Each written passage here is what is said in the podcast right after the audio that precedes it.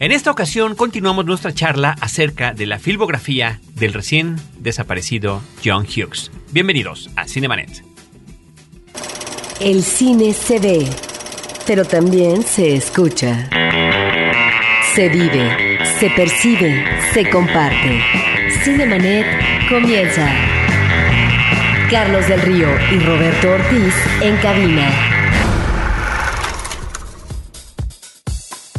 www.frecuenciacero.com.mx es nuestro portal principal. Este es el programa dedicado al mundo del cine, de las películas y de los filmes. Cinemanet. Yo soy Carlos del Río y a nombre de Roberto Ortiz les doy la más cordial bienvenida y quiero saludar a los invitados que me acompañaron desde el programa pasado, con quienes de manera emotiva, efusiva y nostálgica hemos estado recordando la carrera, las películas, la obra que nos dejó John Hughes. Antonio Camarillo. Muy nostálgico el, el, episodio, definitivamente ha sido toda una cápsula del tiempo, creo, tanto para los aquí presentes, espero, como para los escuchas también. Y bueno, te agradezco, como siempre, Carlos, la invitación para pues, de partir aquí, que más que otra cosa es lo que hacemos, ¿no? Cuando platicamos de películas. Afortunadamente, y lo hacemos siempre de manera muy emotiva. Antonio Camarillo es comunicólogo, crítico de cine en el Festival Mórbido Film Fest, es coordinador de contenidos, es colaborador regular de la revista Cine Premier y también colaborador de la revista Fangoria en Estados Unidos. Víctor Bustos, ¿cómo estás? Pues aquí nuevamente para recordar esta época, porque recordar a John Hughes nos hace recordar ese tiempo que se nos fue y que bueno, ahorita estamos recuperando gracias a este programa. Lo estamos recuperando efectivamente. Víctor Bustos es comunicólogo, crítico de cine, colaborador del Universal, programador de cine en MBS, un hombre que se encarga de coberturas de festivales, es un regular en el Festival de Cine de Toronto, en el Festival de Guadalajara, recientemente en la Comic Con y a lo largo de muchos años pues ha participado en diversas revistas. Tanto Antonio como Víctor son compañeros, queridos compañeros y amigos de esta cobertura cinematográfica que hacemos en diferentes medios para diferentes eh, programas, para diferentes revistas, para diferentes publicaciones, pero finalmente lo que nos une y lo que nos enlaza pues es la pasión por el cine. Y por esa pasión es la que hoy estamos recordando a un hombre que marcó toda una época. John Hughes es el segundo programa que tenemos dedicado a este personaje, así que si no escucharon el anterior yo recomiendo que, que le den un, un vistazo, que lo escuchen, porque bueno, está perfectamente ligado a este episodio. Y es que lo platicábamos la, en la ocasión anterior, ¿no, Carlos, Víctor? Para muchos, yo me incluyo en ese grupo de muchos, este tipo de películas que de pronto cachabas en la tele, que las más las vimos, mi generación las vimos en video, este, no necesariamente en el cine, fueron en buena medida responsables de esta cinefilia incontrolable que, que nos ha traído hasta aquí. Y fíjate ¿no? que no sería una cinefilia con la que te identificaría yo mucho, Antonio, que fíjate que me sorprendió cuando te comenté que íbamos a este programa y que dijiste yo, yo por favor, porque finalmente lo tuyo es este cine que tú mismo le llamas truculento, el, el cine, cine de horror, truculento. el cine de terror, el cine de suspenso, la ciencia ficción, por supuesto, ¿no? Como que te vas por otra vertiente. Y esas películas también de pronto difíciles de clasificar, ¿no? El cine de Lynch y estas cosas ah, que claro. definitivamente no tienen Las la distancia, la distancia. Y mira que coinciden en años, la distancia entre un terciopelo azul, Blue Velvet de David Lynch, que es una de mis películas, si no favoritas, por lo menos indispensables, y una Pretty in Pink, La chica de rosa o un Breakfast Club, la verdad es bastante, bastante amplia. No, claro, adelante Víctor. No, es que también estas películas lo que tienen es que son películas referenciales de una generación, ¿no? En un momento dado, en una situación, cuando estábamos estudiando, cuando estábamos en la escuela, cuando nuestros gustos cambiaron o fuimos aprendiendo. Entonces, estas películas creo que, que son este referente obligado. Pero, pero, pero tienes razón, Carlos. Yo cuando rolaba películas, cassettes Betamax en, en, la secundaria eran Viernes 13 y eran este tipo de películas antes que, que las películas de John Hughes. Pero, para no Es como la música, poco, es como ¿no? la música. O sea, de repente hay cierta música que no escuchabas particularmente en, en cierta época. No, al contrario, estabas negado. Ya, no es el caso, ¿eh? No es el caso de los John Hughes. Pero había cierta música que a uno no nos gustaba, pero que ahora, por la pura nostalgia, te recuerdan ese momento, aunque no te hayan gustado. Y la rescatas entonces, y ¿no? de pronto descubres claro. que, que, tienes un, un, que es muy de menos un placer culpable, ¿no? Pero vamos a entrar a los placeres no culpables, porque para mí el cine de John Hughes es un placer no culpable. Yo entré a él de una manera ingenua y de lleno y me involucraba en sus películas. Y vamos ahora a arrancar con una que es de mis favoritas, tendría yo que decirlo, se sale un poco aquí de lo que tenía que ver con sus películas anteriores, donde el tema principal era el amor o el desamor, las diferencias de clases sociales y demás, y se va a otra parte que tiene que ver por una parte con la crisis existencial de la adolescencia, pero que lo lleva a una comedia verdaderamente irreverente y simpática, y me refiero a Ferris Bueller's Day Off, que en México se llamó Un experto en diversiones.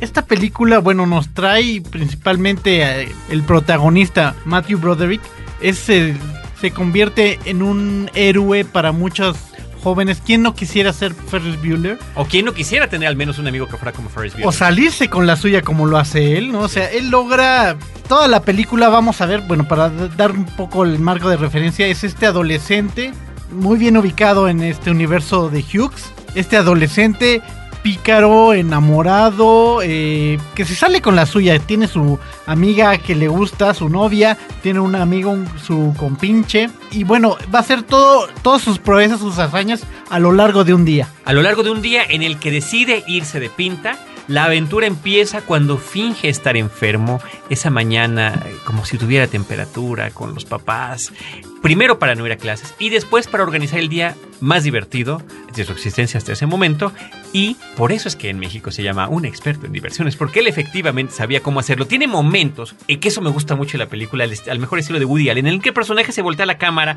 y explica cuál va a ser su plan. Un recurso ya muy usado después, muy copiado, muy imitado, ¿no? Sí, pero que aquí realmente encuentra como esta válvula de escape para, para muchos adolescentes de esta época y además que es una idea que digamos lo retoma al máximo de cuando lo, lo tomó en The Breakfast Club, es decir, los muchachos castigados y que hacen su mundo mientras están castigados. Bueno, aquí mientras él se va de pinta, da rienda suelta a toda su diversión, a toda su imaginación y a salirse con la suya. Ahora, es muy importante en, el universo de las películas de Hughes el estrato social. Eh, Aquí estamos hablando de un joven bien acomodado de los suburbios. Tanto él como sus amigos eh, gozan de una buena, eh, de una posición privilegiada, tienen a su disposición, si no propios, pero sí a la mano, vehículos de lujo. Uno de ellos, pues es un coche de colección del papá de uno de los amigos, que es el que se llevan a lo largo de su aventura de los suburbios a Chicago. Y es justamente en Chicago donde ocurren toda una serie de situaciones muy interesantes. Matthew Broderick, yo tendría que decir, en su mejor momento. Alan Rock, que es el mejor amigo, es el amigo depresivo, es el que no se quiere levantar. Él, de plano, por su depresión no iba a ir a la escuela, pero él lo convence para que lo acompañe en su aventura. Y Mia Sara es esta novia preciosa, Preciosa eh, enorme. Y Jeffrey Jones es uno de los profesores o el director. La verdad es que nunca he entendido bien cuál es su papel en la, en la escuela, pero el encargado de tratar de, de descubrir que Ferris Bueller no está enfermo y que se está yendo de pinta. Que es el némesis finalmente de Ferris. Ah, no, completamente. Entonces está como que el personaje, la autoridad, también está la hermana, que es la hermana, es este personaje que lo hemos visto ya en otras películas. la hermana es envidiosa. la hermana envidiosa que le va a hacer la vida imposible, pero más adelante sacará un lado sorpresivamente buena onda. Y bueno, y lo comentábamos en el capítulo anterior, como Matthew Broderick de alguna manera es ya una nueva generación, una nueva camada de este Brad Pack, de este grupito de actores fetiche, de actores este, favoritos o de actores representativos del cine de Hughes, ¿no? Que en esta película pues, ya un poco pasada la, moda de Molly Ringwald y ya un poco más, pues ya un poco saliendo de, estas temáticas que, que, que había manejado hasta el momento eh, John Hughes, pues es uno de los rostros frescos y que también de hacer una carrera, pues como eternos adolescentes, todos un poco, ¿no? Un poco el caso de Michael J. Fox, curioso que nunca haya salido en una película de, de Hughes él mismo, ¿no? Pero que bien pudo haber sido Pero que bien los- pudo haberlo hecho, claro. de los actores de, de sus películas. Yo creo que lo más interesante que tiene Ferris Bueller de Off es que es una comedia a todo lo que da y que se vale de una cantidad impresionante de elementos para ocasionar la risa. Muchas de ellas las referencias culturales, la música de Mi Bella Genio, la música de los Beatles, la música de Star Wars, combinada con ciertas acciones que se van dando a lo largo de la cinta. Uno de los momentos así muy reconocidos es cuando eh, mientras lo están persiguiendo, mientras andan en estas persecuciones, Ferris eh, se une a un desfile que hay y bueno, Es genial. irrumpe no solamente el desfile, la calle, sino toda la ciudad al ritmo de una canción de, los Beatles. ¿no? Bueno, de dos canciones. Primero, de, de Dankeschön, de Wayne Newton, que le hemos programado yo en otras ocasiones. Es una canción que me encanta. Y después,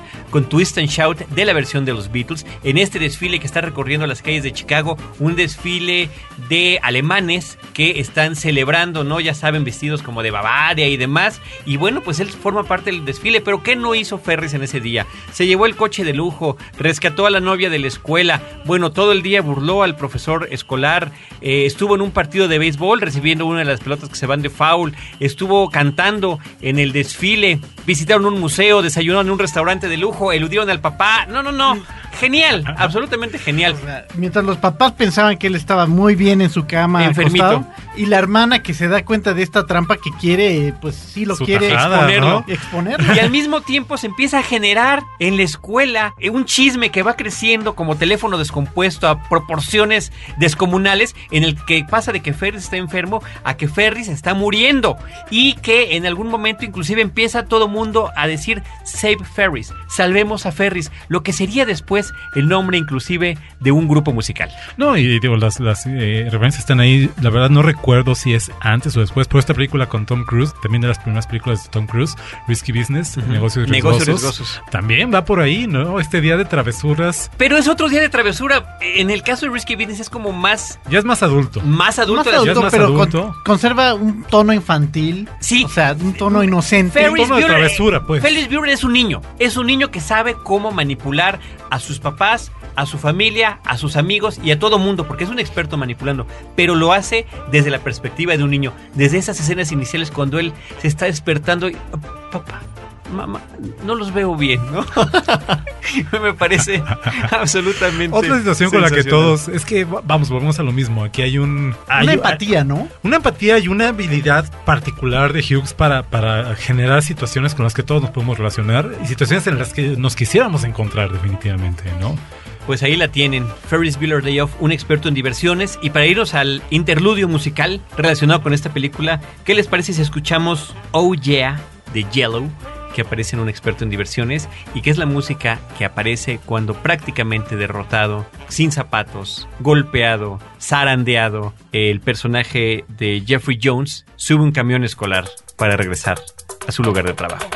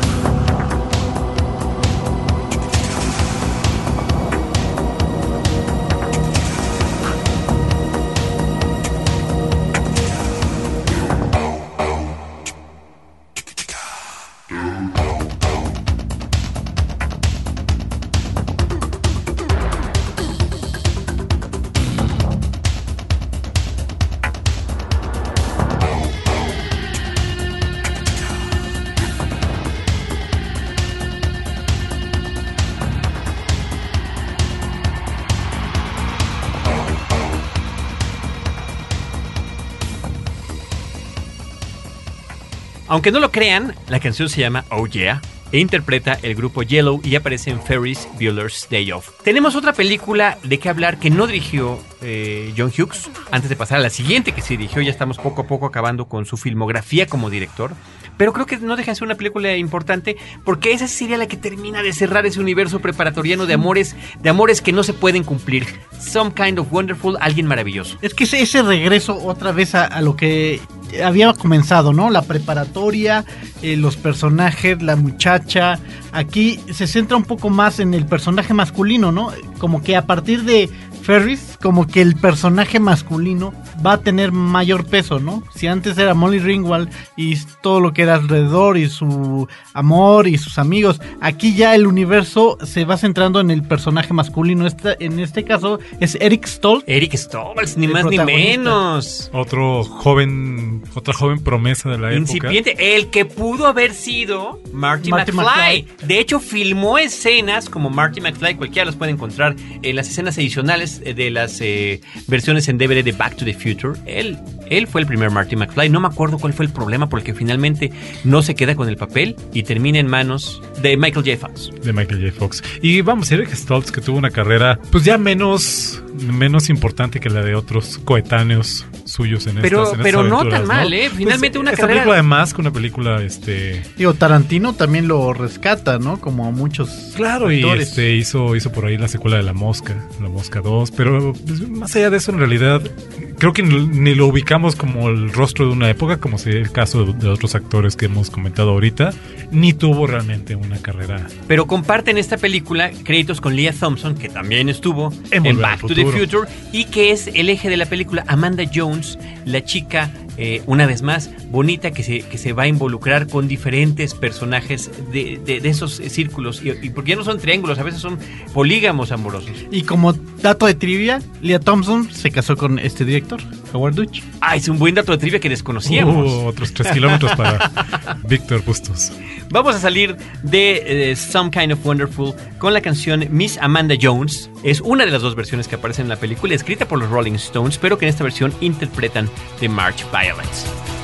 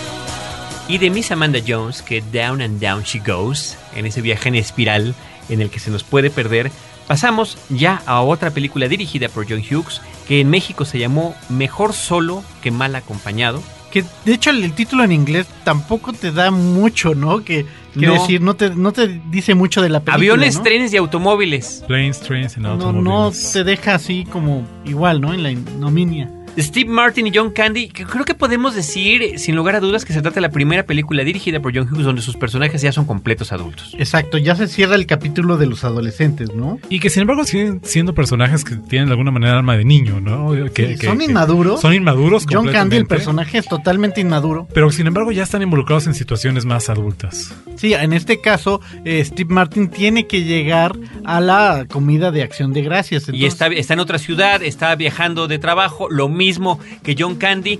Hay una serie de problemas con los medios de transporte y tienen que compartir esfuerzos para tratar de llegar a ese lugar, a su lugar de origen, a, a sus familias, a sus familias con quien, con quien pasarán todo este tiempo. Es la clásica comedia de enredo. O una odisea, si lo quieres poner en términos narrativos. Un road movie dramáticos. entonces, Un road un movie. road movie. Pero además que enfatiza mucho esto, el tema de los valores familiares, que si lo hemos visto a lo largo de las anteriores películas, como que aquí ya se establece, y sobre todo desde la perspectiva del adulto, o sea, la esposa, los hijos, el hogar, La responsabilidad. la responsabilidad. Entonces, como que sí va, ese es el fin, llegar a esa cena de acción de gracias, que es la fiesta, pues, por excelencia, donde toda la familia se reúne. ¿no? Rescata, rescata sus valores y retoma también, en este caso, este, pues, cómicos conocidos, abiertamente histriones dedicados abiertamente a hacer reír a la gente. Ya, ya habíamos platicado la vez anterior del caso de Chevy Chase en la saga de vacaciones, que son cuatro películas. Y bueno, en este caso, eh, Steve Martin y John Candy, bueno, pues son dos actores cómicos eh, de todo. Consagrados, hombres que venían de la comedia pura, del stand-up comedian, de participaciones televisivas también. donde ya habían trabajado, si, si no juntos así como pareja, sí participado en películas en común o con actores en común. Es decir, ya tenían su fama ganada, tanto Steve Martin como John Candy. Pero creo que el punto, el punto que mencionaban ustedes es, es lo más notable en este caso, ¿no? Como, pues bueno, uno no puede vivir en el país de nunca jamás para siempre. Y pues, de alguna manera empieza también el cine de, de- de John Hughes a salir un poco de las temáticas ya vistas, no sé si agotadas, ¿no? Si ya no tendría más que decir al respecto, pero que definitivamente encaminan su, su obra y su trabajo ya en una dirección muy distinta a lo que habíamos visto en, en- en buena parte de los ochentas, ¿no? Ahora que si bien son personajes que se pueden contraponer por su forma de ser, al final descubrimos que ambos eh, comparten una ingenuidad que los hace entrañables por diferentes razones, ¿no? Y como dos seres que podrían ser no particularmente Opuestos, amigos, claro, opuestos. opuestos, pues terminan, que es una fórmula hollywoodense, ¿no? Que, que te mezclan a las parejas disparejas, pero que en este caso creo que funciona muy bien y que tiene unas escenas verdaderamente hilarantes. Así es, esta fórmula tal vez no se repita, pero lo que sí va a repetir más adelante es la utilización de algunos actores. En especial, digo, John Candy va a servir para después otra plataforma y después eso va a ser otra plataforma para otro actor que, que lo vamos a ir comentando, ¿no? Kevin Bacon, ni Kevin más ni menos, es uno de ellos. Exactamente, y bueno, y derivaremos en Macaulay Culkin, pero Ah, bueno, finalmente, claro, claro, claro. Paso por paso, como bien dices. Vamos a hacer un corte en este episodio. Están ustedes escuchando Cinemanet, nuestros invitados Antonio Camarillo y Víctor Bustos hablando de John Hughes. Regresamos. Cinemanet está de intermedio. Regresamos en un instante. Ahora, diseñar y hospedar su página web será cosa de niños. En tan solo cinco pasos, hágalo usted mismo sin ser un experto en Internet. Ingrese a suempresa.com y active ahora mismo su plan.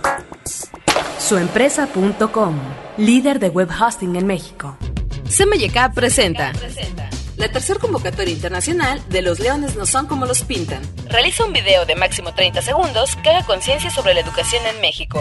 La técnica es libre. Animación, slide de fotos, corto, lo que tú quieras. Consulta las bases en www.losleonesnosoncomolospintan.com. Hay miles de dólares en premios. CMYK invita. Porque nuestros oídos están hambrientos de música auténtica. Rebelión, un podcast de frecuencia cero contra la música de plástico. www.frecuenciacero.com.mx Cinemanet.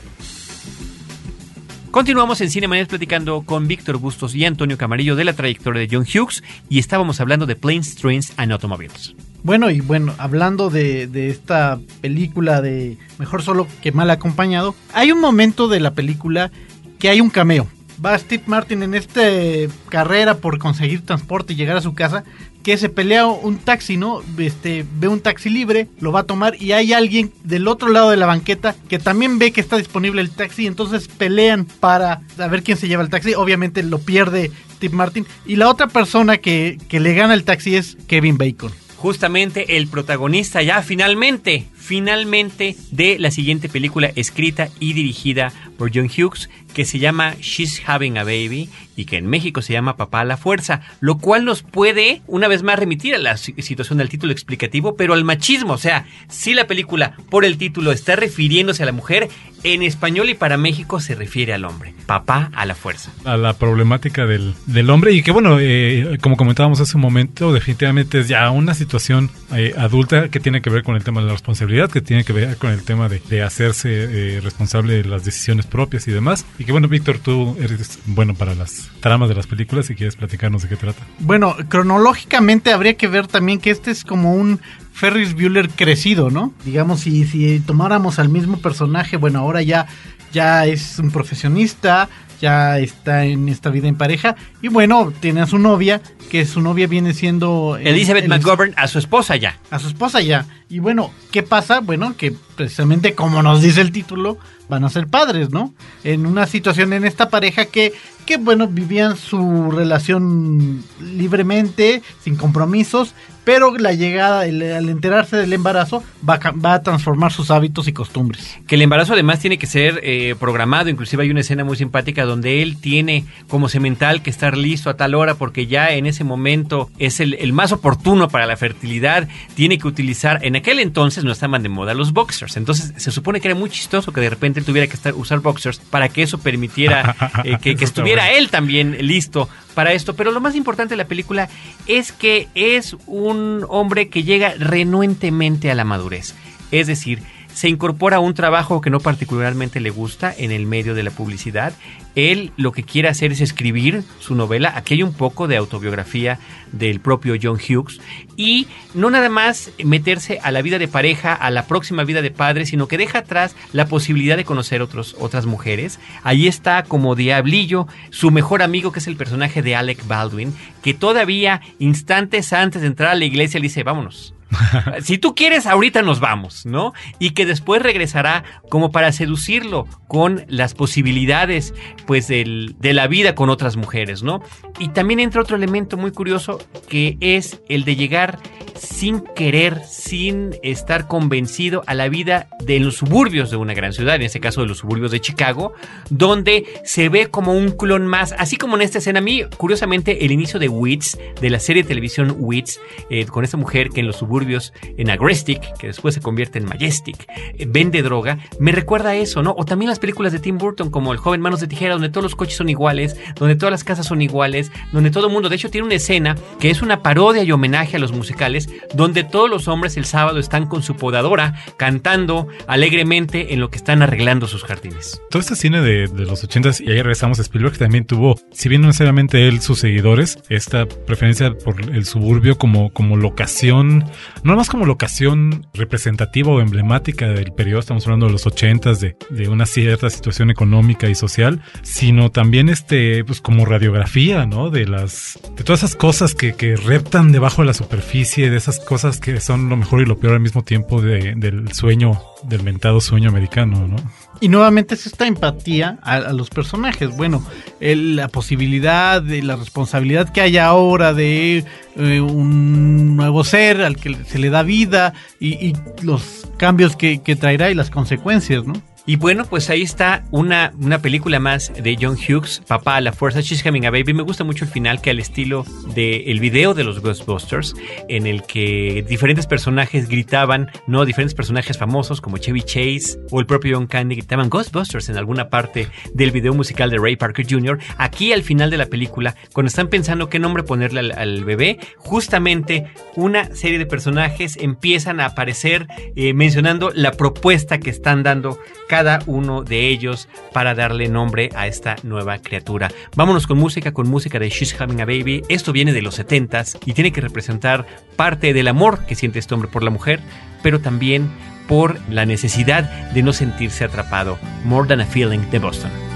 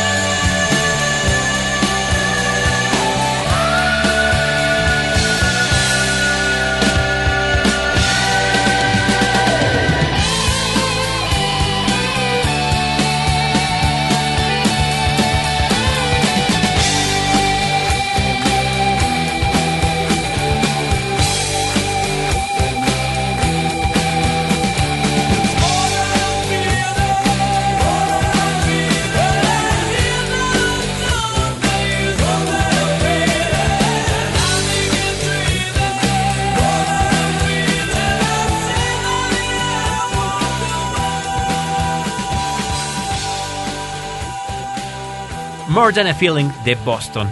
Y ahora sí continuamos con la penúltima película dirigida por John Hughes, Uncle Buck. ¿Qué título nos recordaste hace rato, Víctor Bustos? ¿Cómo se llamaba en español? No podía ser simplemente Tío Buck. ¿Por qué? No, Tío Buck al rescate. Así es. Tío Boca al rescate, nada menos que interpretado por John Candy, Genial, John Candy. que es tal vez una extensión de, del personaje que había creado en Mejor Solo que Mal Acompañado. Es como, como una extensión. O también tiene estas características del que se la pasa divirtiéndose, que no tiene responsabilidades, que es un este un flojonazo, aquí es un zángano. Un zángano, habías dicho, un zángano. Sí, que efectivamente, inclusive se ha alejado de su propia familia, de su hermano, de su cuñada y de sus sobrinos, porque pues él tiene una vida en, en la que está más cómodo. Tiene una novia muy simpática, Amy Madigan, que tiene su negocio, pero pues él, por más que ella trata de que él se involucre y que se responsabilice, él está viviendo su vida pues como él quiere. Sin embargo, llega un momento en que hay una, una situación familiar que surge a mitad de la noche y el hermano le tiene que llamar porque no hay nadie más a quien llamarle para que se quede con los niños porque tendrán que salir de la ciudad él y su esposa. Entonces a mitad de la madrugada llega John Candy a la casa. De hecho, empieza a tocar en la casa de enfrente y a hacer gritos, ruido en la casa de enfrente a medianoche porque ni siquiera se acuerda dónde vive su propio hermano. Y al día siguiente los sobrinos descubren que los papás no están y que el tío Buck está con ellos. Y digo, ahora, ¿quién tiene que hacerse cargo de ellos? Pues la persona que menos sabe de reglas, que menos sabe de autoridad, que menos sabe de orden, que es este tío Buck, que bueno, eh, deja deshecha ahí la, eh, la cocina con tal de hacer un desayuno que realmente deja todo un desastre, ¿no? Pero la, la presencia importante, habría que decirlo en toda esta familia, es ni más ni menos que la de Macaulay Culkin. Como ya mencionaba eh, Víctor hace un rato, en efecto, en uno, si no es el primero, debe ser uno de sus muy primeros Papeles. papeles en cine. Después de esto haría, si no me equivoco, Jacob's Ladders. Otro título explicativo, Alucinaciones, del pasado. del pasado, ¿no? Y que era, era un chamaquito entonces. No, muy muy pequeñuelo y que, y que descubrimos su genialidad, aunque tenga muy poquitas escenas. Es genial su participación. Sí, realmente ahí vemos su esa naturalidad, esa candidez que tiene que la va a llevar después, la va a explotar al máximo, pero aquí es como que en estado más puro, ¿no? Vemos realmente esta inocencia, este niño que, que hace unas caras y que sorprende y que se cuando ve al tío Carlos, este tú nos comentabas esta escena cuando conoce por primera vez al tío es así de sorpresa, una sorpresa que te enamoras de este niño, ¿no? Y que es ah, totalmente la contradicción de personajes. El grandote tío Bob contra el pequeñito sobrino Macaulay Culkin. Y empiezan en un diálogo que me parece que podría ser la mejor escena de la película. Donde empiezan a hacerse preguntas el uno al otro. Pero termina haciendo más preguntas el niño porque nunca ha visto a su tío, ¿no? Y al final le dice eh, John Candy: Tú haces muchas preguntas. Soy un niño. Ese es mi trabajo. Y bueno, este tío, este desorden ambulante, de alguna manera va a venir a poner orden en esta familia, porque hay una hija adolescente con todos los problemas de esta edad, que si va a andar con un niño y este niño a lo mejor no le conviene porque quiere algo más que, que el amor platónico, hay una niña en medio, entonces este, en su desorden, este tío va a traer un orden a la familia. Y que yo no sé si es esta, esta película otro punto de inflexión en la trayectoria de Hughes, porque a partir de este punto su cine cada vez más y más empieza a enfocarse a los niños, al cine infantil. ¿no? A películas donde las estrellas, los protagonistas ya son niños y que son películas también dirigidas a los niños y que esa es una, una tendencia que se ve en adelante, ¿no? Evidentemente, lo estamos mencionando ahorita, es el caso de Home Alone, una película, en Mi Pobre Angelito, una película que no dirigió John Hughes y, de la que sin embargo es autor del guion. Y habrá que comentarla después de nuestra pausa musical, porque lo primero que tendremos que escuchar es música de Tío Buck al rescate. A lo largo de la música que hemos puesto en este programa, en, estos dos últimos dos programas, en estos últimos dos episodios dedicados a John Hughes, descubrimos este universo de la música ochentera con grupos y melodías muy representativas de la época. Ya decíamos que era una suerte de soundtrack de nuestras vidas, pero también rescata John Hughes para los soundtracks de sus películas música de diferentes épocas, de los 70s, 60s o inclusive de los 50s. Y más, dirían por ahí. Y más, efectivamente. En este caso recurre a los 50, lo cual me recuerda, Antonio Camarillo, tú que también eres fan de Family Guy, un episodio de Family Guy, donde lleva Peter Griffin a la familia a comer a un diner, a un restaurante temático de los 50 y le dice a sus hijos, uy, ustedes no saben, ah, no, dice la mamá primero, niños, este es un restaurante de los 50 que estuvo muy de moda en los 80 Y después el papá dice, miren, Coca-Cola, hamburguesas, ay, ustedes no saben de qué les estoy hablando. Bueno, aquí John Hughes incluye The Decordettes, Mr. Sandman. Y que es, una canción también bastante utilizada, un poco manoseada, diría yo, este, en, el cine. La hemos escuchado en Back to the Future, por ahí sale en algún momento. Eh, se escucha en Halloween 2, en la segunda al principio de la película. Este, tiene esta cualidad, creo, ¿no? De transportarte a una época mágica. Y bueno, y que es una canción que voy a aprovechar, eh, eh, es una canción favorita de mi mamá que ahorita me gustaría mucho mandarle un saludo. Un saludo y la dedicatoria. por y la dedicatoria porque siempre que escucho esa canción, siempre me acuerdo de mi mamá.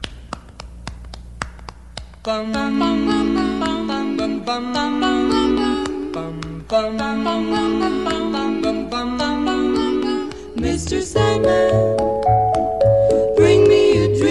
dream. Make him the cutest that I've ever seen. Bum bum bum bum. Give him two lips like roses and clover. Bum bum bum bum, Then tell him that his lonesome nights are over. Sandman, I'm so alone. Bum bum bum bum. Don't have nobody to call my own. Bum bum bum bum. Please turn on your magic beam.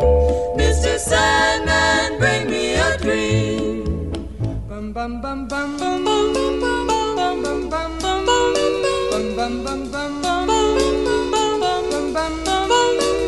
Mr. Sandman, bring me a dream. Make him the cutest that I've ever seen. Give him the word that I'm not a rover. Then tell him that his lonesome nights are over.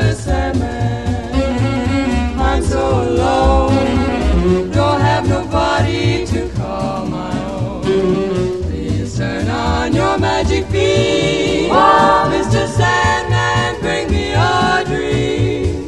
Bum bum bum bum bum bum bum bum bum bum bum bum bum Mr. Sandman, Yes? bring us a dream. Give him a pair of eyes with a come hither gleam. Give him a lonely heart like Pagliacci. Of wavy hair like Liberace. Mr. Sandman, someone to hold. Someone to hold. Would be so peachy before we're too old. So please turn on your magic beam. Mr. Sandman, bring us, please, please, please, Mr. Sandman, bring us a dream. Mr. Sandman de The Cordettes. Y bueno, ahora nos vamos con la última película dirigida por John Hughes. La última, fíjate nada más cuántos años pasaron sin que llegara a volver a dirigir hasta ahora que, que falleció. Es de 1991, Curly Sue. Esta sí de plano ni siquiera me acuerdo cómo se llama. Ni siquiera te tomaste la molestia, ¿verdad?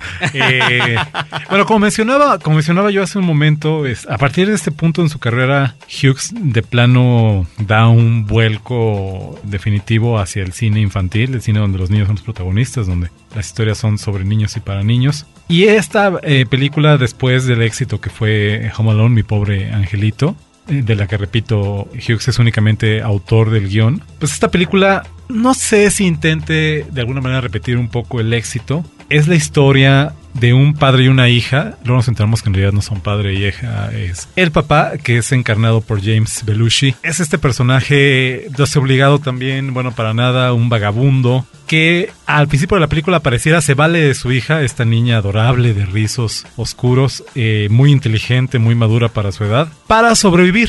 Eh, los dos son artistas del, De la tranza, de la tranza. de- del embauque y van por la vida viendo a quienes sacan dinero con el pretexto, repito, de, de la escuincla esta.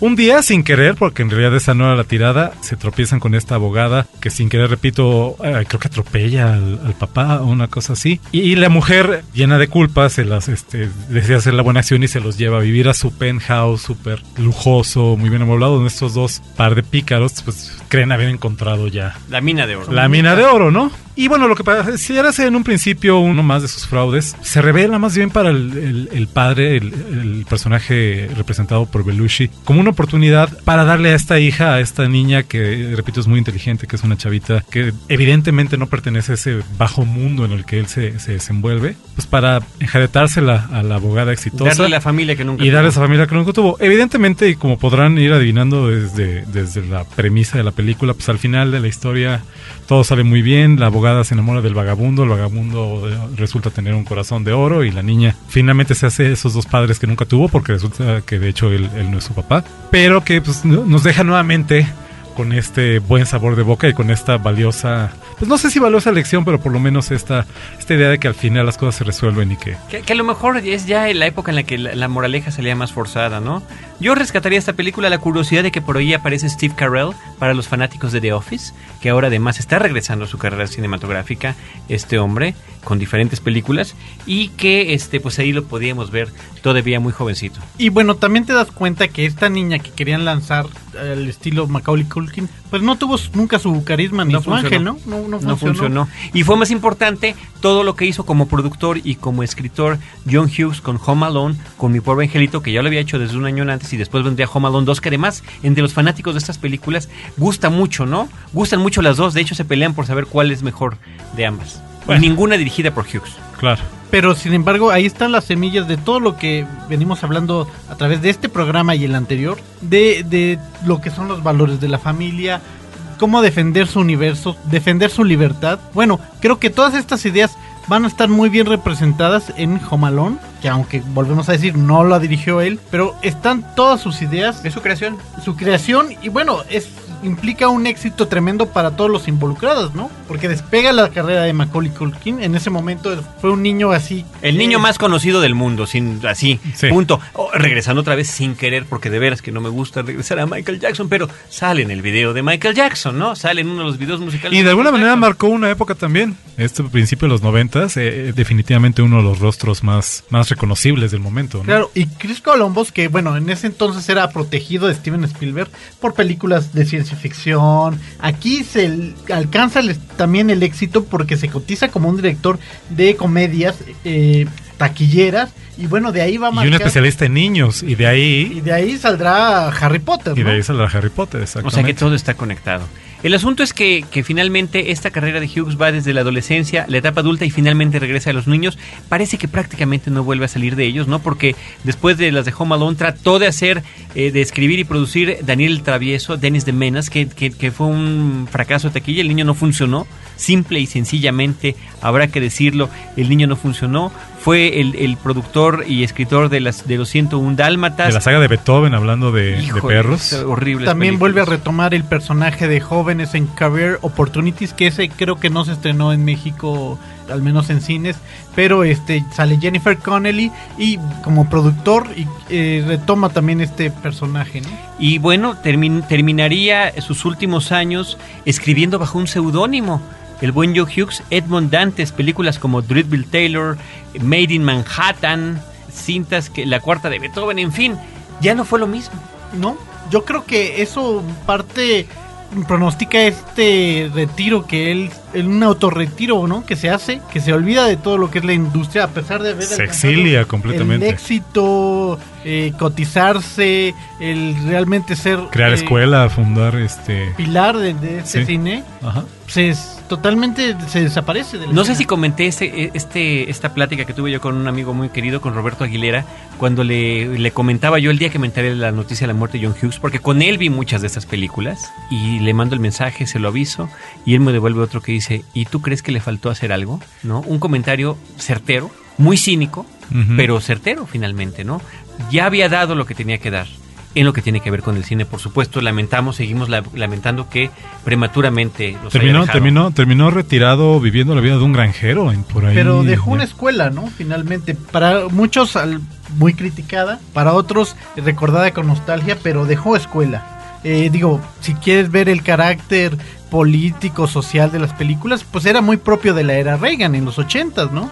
O sea, el defender el American Way of Life en el personaje de Ferris Bueller o Macaulay Culkin defender su territorio, su casa. O sea, hay mucho de eso y los valores familiares, ¿no? y todo un esquema de, de cine que después sería copiado hasta la saciedad y que sigue siendo referencia hoy en día. Que veamos el retrato de una preparatoria, de un high school en Estados Unidos y que el esquema sea básicamente el mismo, donde están esos grupos, estos estigmas de clase y la forma en la que se, se retraen o se unen todos estos personajes o todos los alumnos de la escuela. Y bueno, este, tal vez coincidiendo eh, con su muerte, no sé si a propósito, intencionalmente o por mero accidente, fíjate que se estaba haciendo un documental sobre su vida que se llama, como una de las canciones que hemos escuchado, Don't You Forget About Me. Esto es un documental que estaba preparando un realizador, Austin Sadowski, que precisamente era por todo lo que lo había inspirado, por lo, la manera en que lo influyó. Bueno, él, este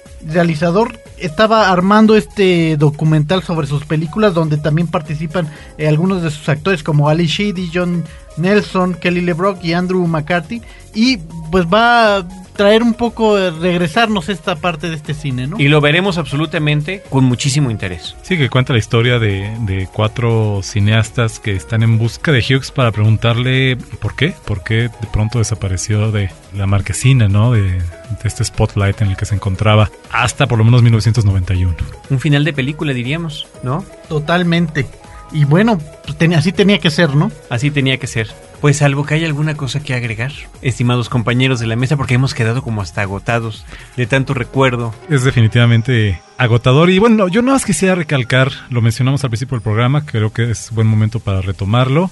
Es eh, el retrato, la radiografía de una época que no únicamente se, se limita a las películas o los actores, sino incluso a los formatos, al momento en que vimos la película, perteneciéramos o no a la generación que se retrataba en ella. Películas que se pueden ver una y otra vez. Eh, a mí me daría mucha curiosidad saber un chavito hoy en día. ¿Qué, alguien- pens- qué pensaría, no? ¿De qué, de, de qué manera se relacionaría con la película, ¿no? Porque si bien es cierto que las situaciones son universales, que las películas dramáticamente están bien planteadas, que llegan a tocar una fibra sensible en todos nosotros, pues también es cierto que como esta radiografía de una época, pues no sé si en estos tiempos más cínicos, como dices, si en estos tiempos, como sucede también con la ciencia ficción y como con todos los clichés, cuando todos estos lugares comunes ya son comunes porque los has visto repetidos una y otra y otra vez en películas, si tengan el mismo efecto que tuvieron nosotros hace 20 o 25 No, segu- años. Seguramente que no, pero sería un experimento interesante ver cómo descubren esas nuevas generaciones el original. Y bueno, eh, su papel como director, como productor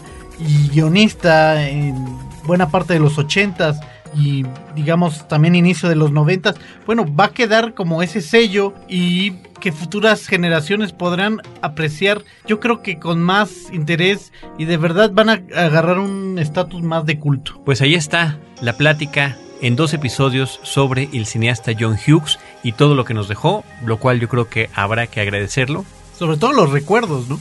Sobre todo los recuerdos. Y en lo que escuchamos Catch My Fall de Billy Idol, que viene en la película Some Kind of Wonderful, algo maravilloso o alguien maravilloso, vamos a agradecerle a nuestros invitados que nos hayan acompañado en esta ocasión. Víctor Bustos, Muchas gracias y espero que me sigan invitando. Por supuesto que sí, ya tenemos en, en los cortes, ya pensamos un programa nuevo que creo que estará muy interesante. Antonio Camarillo, Al contrario, gracias a ti, Carlos, gracias, Víctor, un gusto estar aquí contigo. Y pues sí, en efecto, nos seguimos escuchando en el programa. yo quiero agradecer especialmente al productor de nuestros podcasts, Abel Cobos, que además en este caso ha tenido una labor titánica con lo que tuvo que ver con la inserción de nuestras canciones y el armado de este episodio muy sentido para John Hughes. También me despido a nombre de Roberto Ortiz, mi compañero en la conducción. Yo soy Carlos del Río, recordándoles que Cinemanet está en Facebook, facebook.com diagonal Cinemanet, donde estamos armando un foro y donde diario estamos compartiendo datos, curiosidades, trivia y noticias sobre cine. facebook.com diagonal Cinemanet. También tenemos la página de internet www.cinemanet.com.mx y estamos en vivo en radio a través de Horizonte 107.9 FM del Instituto Mexicano de la Radio en la zona metropolitana de la Ciudad de México todos los sábados de 10 a 11 de la mañana, donde nosotros los esperamos con cine, cine y más cine.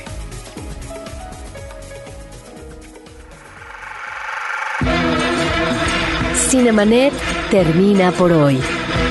Más cine en Cinemanet.